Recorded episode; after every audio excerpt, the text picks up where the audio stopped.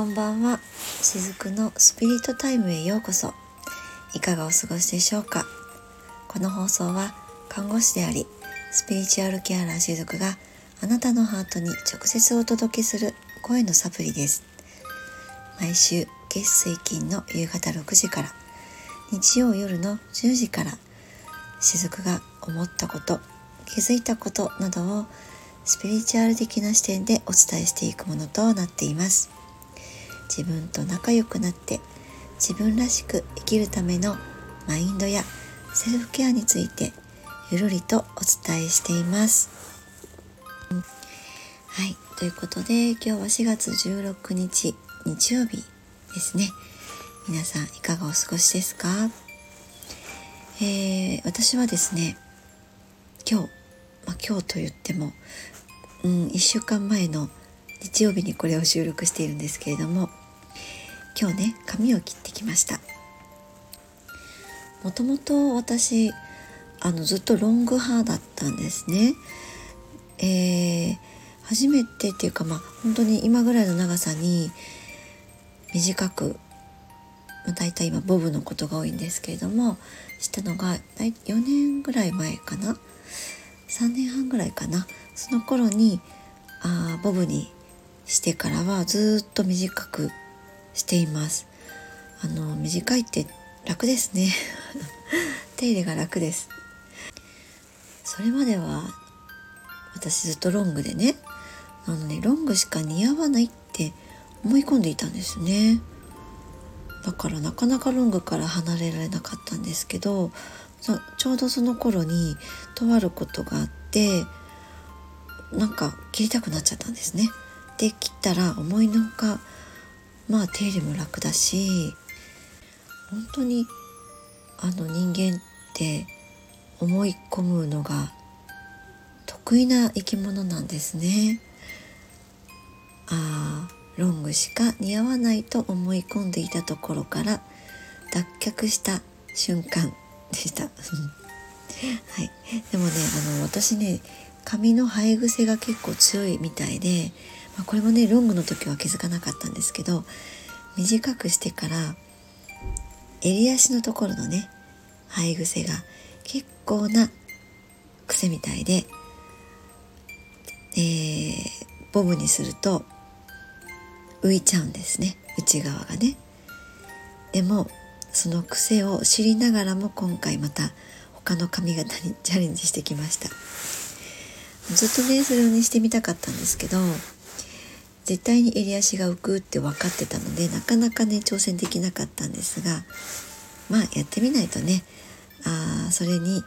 対処できるかどうかも分かんないのでとりあえず今回は挑戦してみました。そしたらあのそこのサロンのね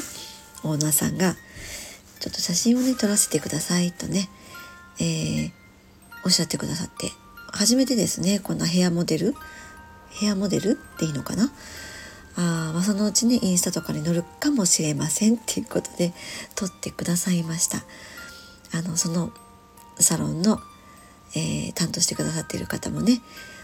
あの本当にいつも以上に時間をかけてくださってずっとカットしてくれてました。もう癖が強いから本当にそれをどうしていくかっていうところをカットでずっとしてくださってました。もうきっちり予定通り3時間半かかりましたね。はい。ありがたいですね。私の挑戦を受けてくださった美容師さんです。ね。そんなご信頼できるサロンがあるって嬉しいですよね。はい。ということでえー、今日は前回の続きですね。前回、えっと、被害者意識とか、自己犠牲的な意識とかね、私ってかわいそうな人間なの、みたいなね、意識のところを、できればこう手放していけたらね、受け入れつつ手放していけたらいいですよねっていうお話をしたかなと思います。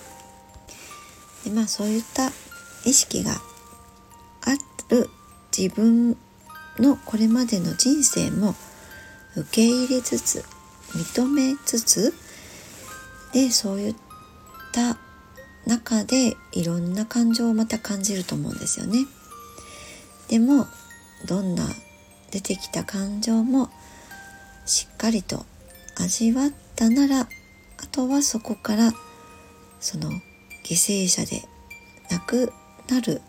自分というものを生きていく方向へシフトチェンジしていくっていうことなんですよね。なんかねこういう、まあ、先ほど言ったみたいにその自己犠牲とか被害者意識を手放そうとした時にきっといろんな感情が出てくると思うんですね。これまでに出てきたことのないような感情が出てくる人もいると思います。自分では信じられないようなこんな感情が私の中にあったのかってね、まあ、それは怒りとか妬みとかもあるかもしれません。恨みみたいに似たようなものとかね。でそういったものが出てくるかもしれないんですけどもじゃあどうしてねそういった感情が自分の中にあったにもかかわらずこれまで出てこなかったのかっっていうところ不思議だと思いませんか？ずっとずっとねそれって自分の内側にあったものなんですよねその感情って。でもこれまで出てこなかったと思うんです。でどうして出てこなかったのか出てこれなかったのかっていうのが合ってるかもしれないんですけどやっぱりこの私たちの世代この日本の時代って昭和の時代ってねやっぱ抑圧される意識が大きかったと思うんです。忍耐とかね。辛抱辛抱とか。私の父も言ってましたけど辛抱辛抱とか言ってました。癖癖あの口癖のようにね。我慢とかね。我慢が美徳とかね。そういった中にいると自分の感情を抑圧せざる得なかったと思うんですね。抑圧しないとその世の中を渡っていけないってね。そういった感じだったかなと思うんですね。で今も抑圧してる状態の方って多いと思います。でそれが苦しいんですよね抑圧していることが苦しいんです自分の内側になんかどんな感情が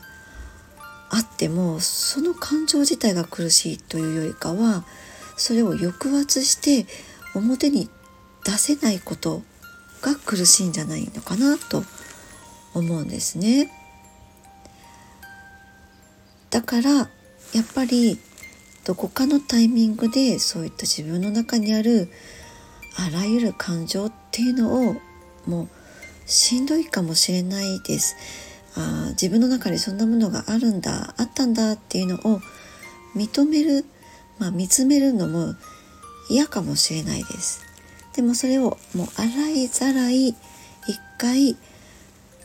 やっぱ見てあげるっていうのは大事かなと思うんですね。で犠牲者被害者でなければどんな自分になっていくんでしょうかね。うんどうですか？皆さん。犠牲者とかね被害者とかかわいそうな自分でなかったらあなたは一体何者になるんでしょうか？どういう人間に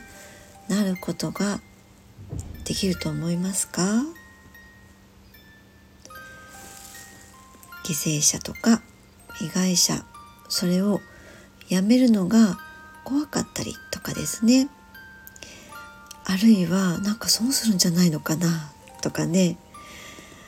えー、誰も構ってくれなくなっちゃうんじゃないかな？とか、まあ、そういったのが頭をこうかすめたりする人もいるかもしれないですね。うん、でもなんかこ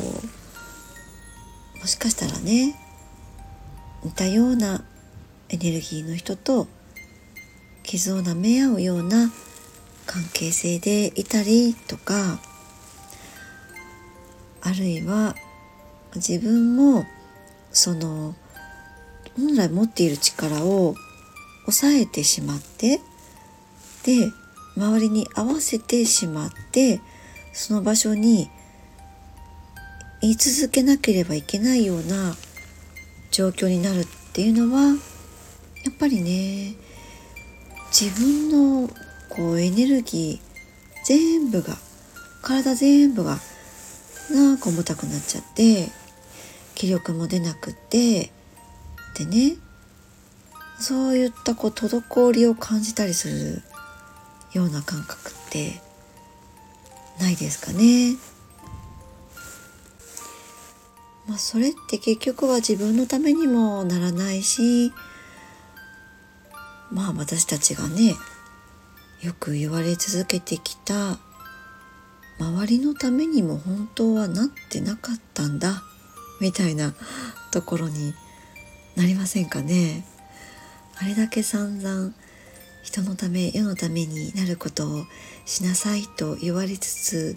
生きてきたのにもかかわらずなんだかこう自分を抑圧してきたがために実は何にもこうそれがねこう制してなかったというねこのなんだろうからくりというかエネルギーのトリックというかなんかそういうふうなのを感じませんか？でまあそういった、えー、状況になっている時に何が自分の中からこうなくなっているのかっていうと欠落しているのかっていうと創造性なんですね。だって自分はかわいそうな人被害者の人ね犠牲的な人っていうところに自分を置いてしまっているわけなんですよね。でそうなると何かこう自分で想像していく生み出していく何かに挑戦していくとかね自分が決めた方向に動いていくとかそういったところに、えー、自分で力を切り開いていくことがもうそもそもできない状態なんですよね。あの、どんな自分であるかっていうのは自由なんですよ。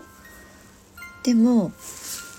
なんかこう自分には何ができるかなとか何をしたいかなとかこう自分で感じながらそれを想像してしていきたいんですよね。人間って。どんなものであってでも。ですよ。それがこう自己表現なのでこう自分を表現していくために私たちはこの地球に生まれてくることを選んできているわけなんです。どんなにこの地球が劣悪なものであってもです。ね。劣悪ってお分かりいただけるかなと思います。いつもね、この放送を聞いてくださっている皆さんだったら、それがどういうことなのかって、まあそこの辺りのことはきっとね、お分かりいただけてるかなと思うんですけれどもあえてねこの地球を選んで生まれてきている私たちってもう宇宙のなんだろう宇宙からの派遣社員な感じなんですよねそう派遣されてきていますだからね宇宙に帰った時はちゃんと自分が今世この地球で何をしてきたかっていうのを報告するんですよ。でそれはねあの実は寝ている間もやっていたりします。私たちが夜寝ている間っていうのはただただ体を休めているっていうわけでもなくって、まあ、意識がね宇宙の方に帰っていってで今日やったこととかをシェアしてですねそして、まあ、宇宙の方で意識をクリアリングして翌朝目覚めるっていうことをやってるんですよね。からあの自分をね表現するっていうことからあまりにも遠ざかってしまった時にうつ状態とかにはねなりやすいですね。えー、あるいはこう自分をね責めてるっていう時もやっぱりうつ状態にはなるんですけどもじゃあなぜその責めるのかっていうとやっぱりこれも前に進めていないからなんですよね。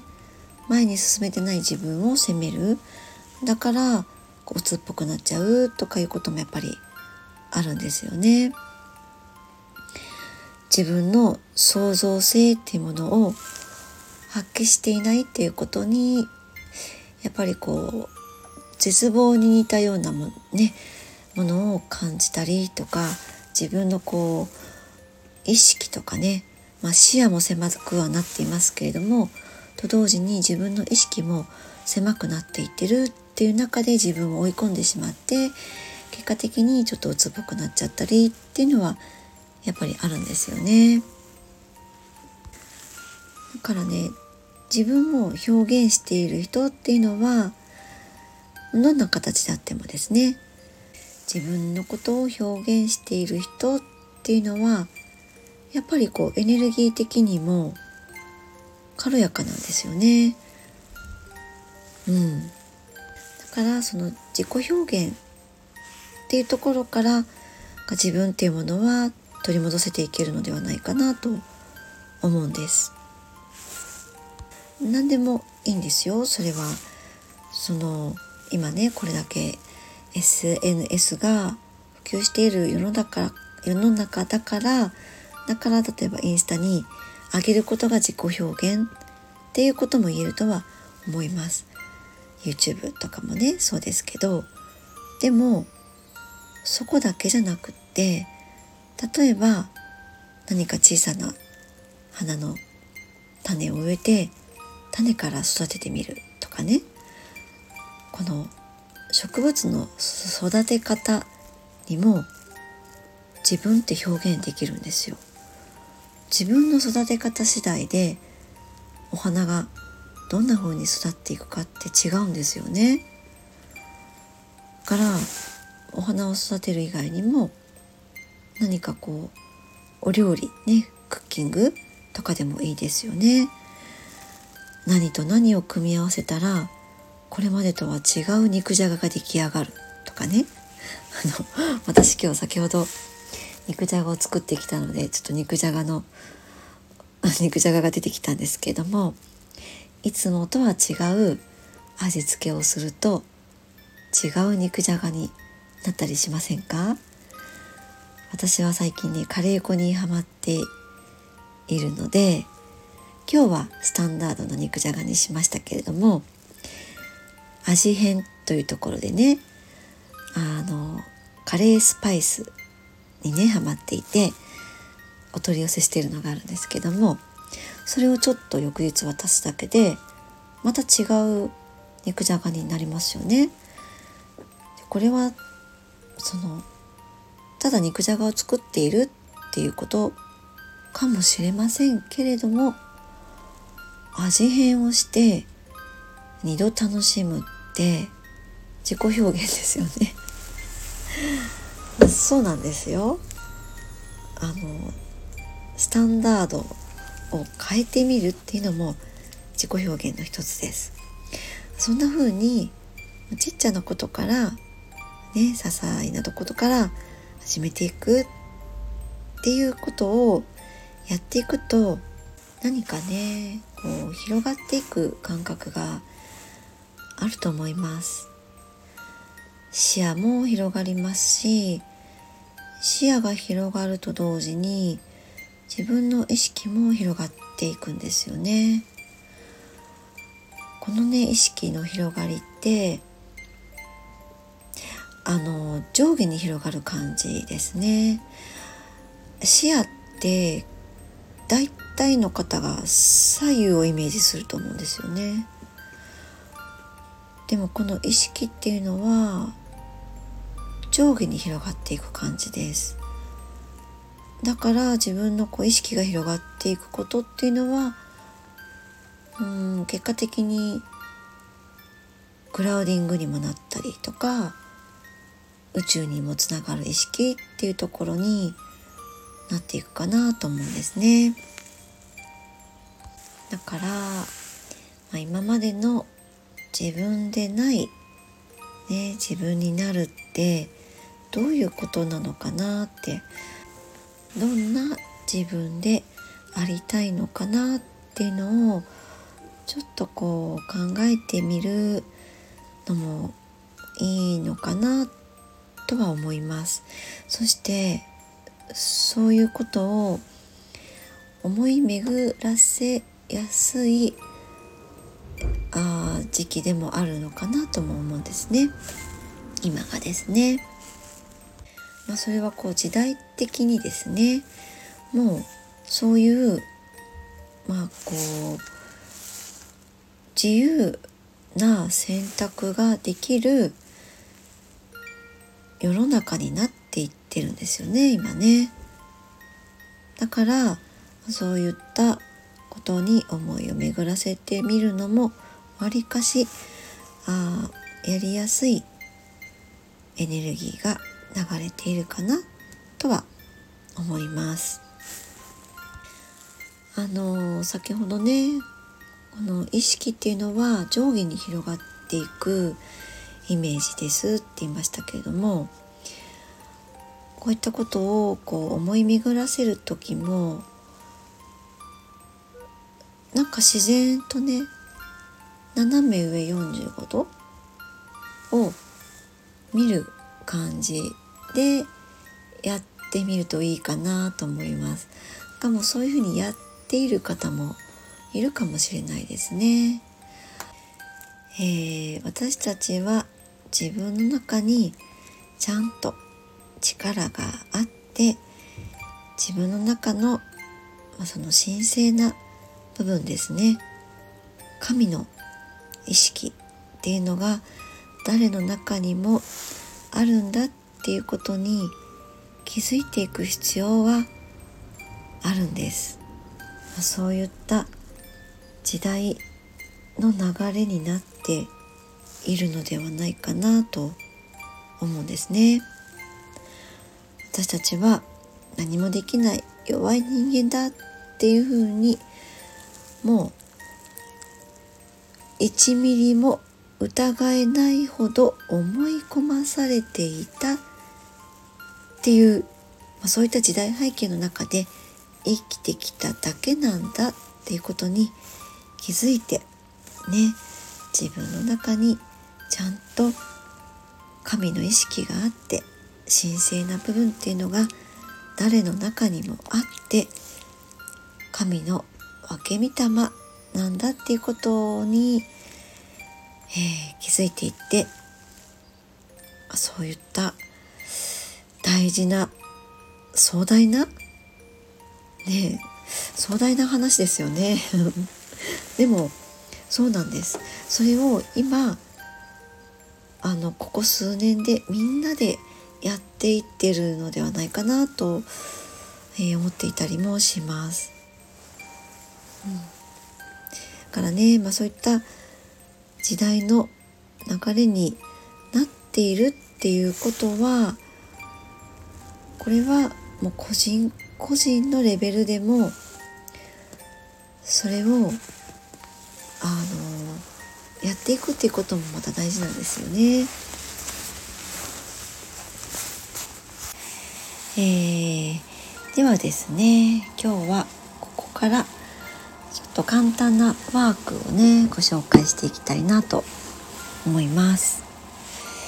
えー、これはですねあ比較的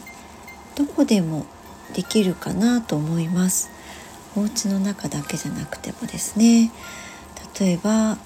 あの職場であったりとか外出先であったりとかですね畳1畳もないスペースで大丈夫です。トイレのね個室ぐらいのスペースでも大丈夫なのでそれだけのスペースがあったらできるものなのでですね、えー、ぜちょっと一緒にこれからやってみていただけたらなと思うんですけれども、えー、まずですねこのワークは立っていただいてですね。足の幅を約12センチぐらいですね。12センチぐらい開けて、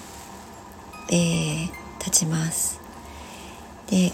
この立っている時はですね、えー、目は開けておいてください。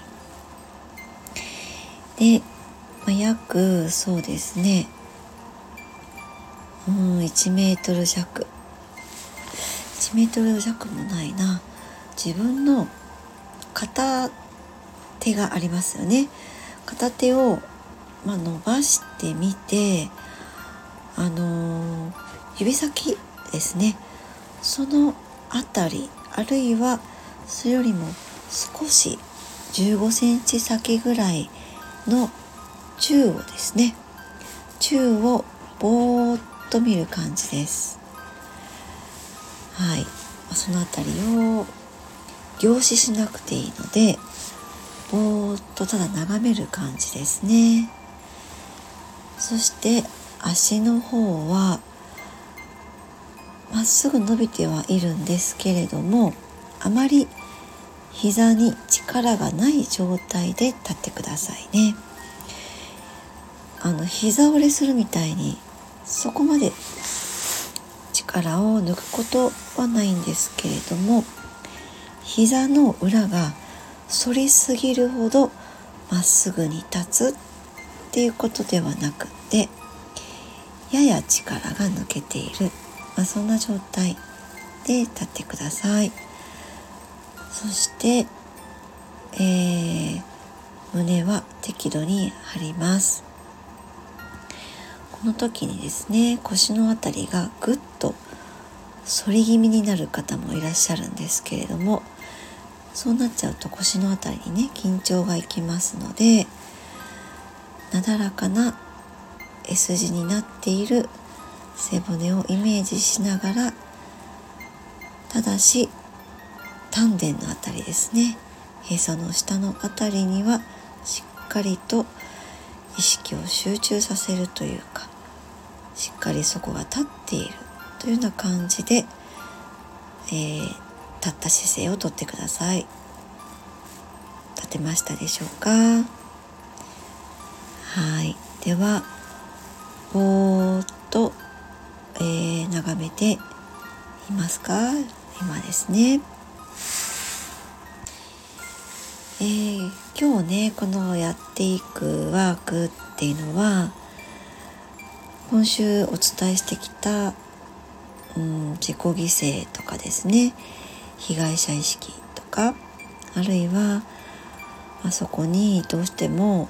つながってくるであろう罪悪感とかですね。自己卑下の意識とかそういったものもちょっとこう手放していけるようなワークでもあります。でもねこれはこのやり方を覚えておくと割と応用が効きますのでね。えー、今からねやっていこうと思いますけれども、えー、例えば「私なんてダメだ」とかね「なんてダメな人間なんだ」っていうふうにもしも思っていたりとか「私には価値がない」とかね「私が犠牲になるしかないんだ」とか「頑張るしかないんだ」とかね。もう我慢するしかないんだとか。そういったいろんな考え方ね。癖があると思うんですよね。で、まあ、そういった考え方とか癖って辛いのも分かってるんだけどそれでもどうしてもやっぱこう反射的にねやってしまうんだってね。それを意図してほしいなと思うんです。えー、じゃあ例えばですね、えー、私はダメな人間だってね。そんな風に意図してみましょうか、えー、他の意図でも大丈夫ですよ、えー、そうするとなんかこうダメな人間だってそういう風に意図した時にですね何かこう胃の辺りとかがねキューッとなんかこう重たくなったり冷たくなったりする感覚あったりしませんかね。えー、じゃあそうやって、えー、私はダメな人間だと思ってね今意図ているとしてじゃこれをね言葉に今度言ってみるとしますね。小さな声でもいいですよ。私はにダメな人間だって言葉に出すとします。そうするとさらになんかこう自分のエネルギーがね自分の体をまとっているエネルギーとかが重たくなる感覚がないですか？ねではその次はこんな風にね言ってみてほしいと思うんですけれども、えー、そんな自分を許してこの概念を手放すとと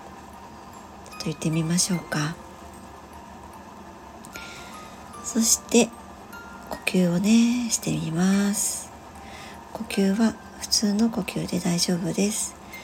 あえて深呼吸をしたりする必要はないんですけれどもただただ今自分がしている呼吸に意識を向けてあげてください、えー、どんな呼吸をしていますか？吸う息が浅いなとかき出す息が短いなとかですねあまり呼吸ができていないなとかそんなことをね感じるかもしれないですね。えー、そうした中でねなんとなくちょっとすっきりしたかなという感じのある方もいらっしゃるかもしれないですね。とはいえ、まあ、この癖っていうのはね思考の癖とか反射の癖っていうのは長いこと、ね、長年それをやってきたものでもあるので一気にね何か手放せるっていうものではないんですけれどもああ私にもそういった癖があるよねっていうことを認めつつこういったワークもちょっとこうね取り入れていきながら、まあ、そういったこう概念にダイレクトにフォーカスをしていきにくくなるというそういった方向には変わっていけるかなと思います。でねその固定概念とか固定観念とかもそうですけれどもこういうのってもともと生まれた時に私たちの中にはなかったものなんですよね。当たり前ですけどね。でも、まあ、いつの頃からか物心がつく頃からかだんだんとこの観念って自分の中に入っていったと思いませんか？本当にね入ってくるものだと思うんですねこれって。外側からね。でその入ってきたものでもってそれを固定化してしまってその固定化してしまった中で自分のセルフイメージを作り上げていくってねそういった流れかなと思うんですね。あ子供の頃にガンダムっていうアニメ見ませんでしたか？今でもねガンダムファンの人っていると思うんですけれどもこのガンダムの操縦席がありますよね。ガンダムロボットのあの頭の部分です。あそこなんですよね。固定概念とかが入ってくるスペース。あそこなんです。でもあそこの操縦席って本当は自分しか座れないはずなんですよね。自分じゃない操縦者が、まあ、いわば自分というそのガンダムのようなねこの私の肉体の中に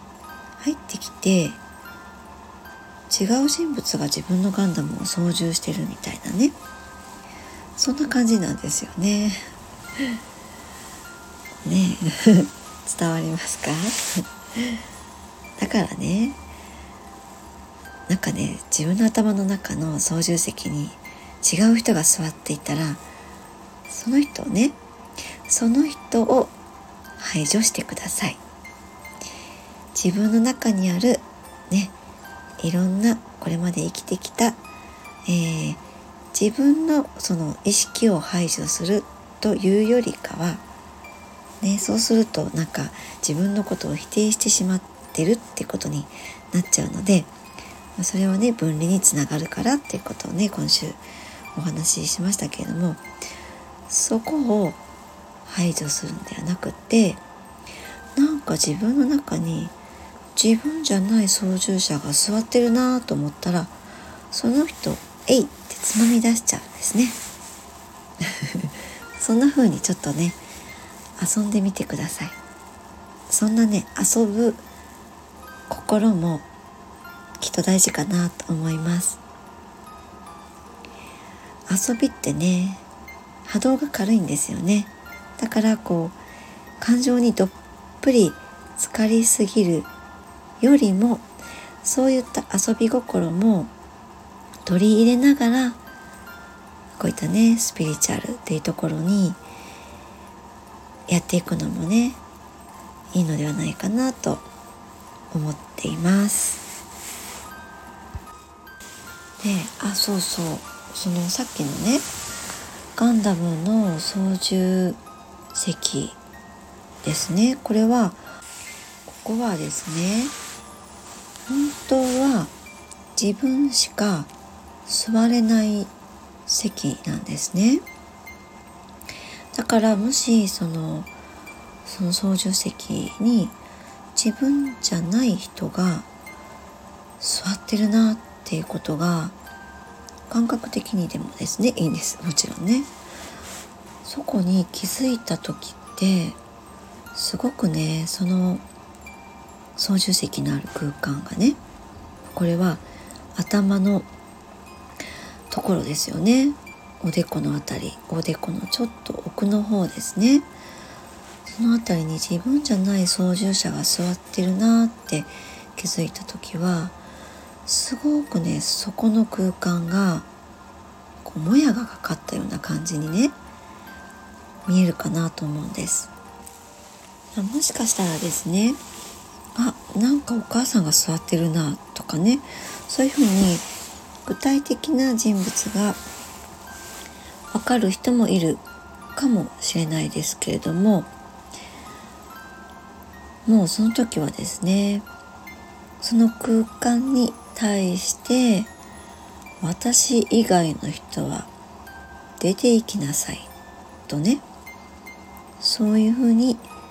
言ってみてください。さっきのねワークの中で例えばその胃の辺りに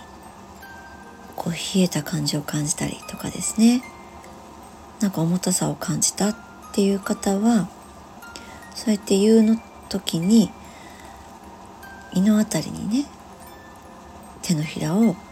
そっと当てながら私以外の人は出ていきなさいとこの空間ね題して言ってみてください。しっかりと意図を持って言ってあげることが大事です。えー、またそうするとその空間がね少しクリアになると思います。えー、ちなみにですねこの空間っていうのはいろんな人がね出入りしたりしますあるいはその実在する、ねえ目の前に実在する人物だけでなくて例えば YouTube の動画で見た人とかねテレビのニュースで太目にした人とかいろんな人が出入りできますだから本当にねどんな情報を得るのかってすっごく大事なんですよね。こんな風にして自分の、えー、意識するね場所ガンダムの操縦席ですねそこを意識してクリアリングしていくっていうことを日々ていくことでですねちょっとずつその、えー、自分の意識がね乗っ取られないっていう状態は、え続いていくと思います。でそういった状態でいるっていうのは本当にとっても大切なことなんですね自分を保つっていう意味でも大切だと思いますよ自分の意を意図をねしっかりと持つそしてそれを表現していくっていうことがこれからの時代を生きていく上で、えー、求められているものなのではないかなと思っていたりもします。はい。ということで、えー、今日はね、ちょっとしたワークを取り入れてみました。ゆるりほっとする時間を大切にお過ごしください。おやすみなさい。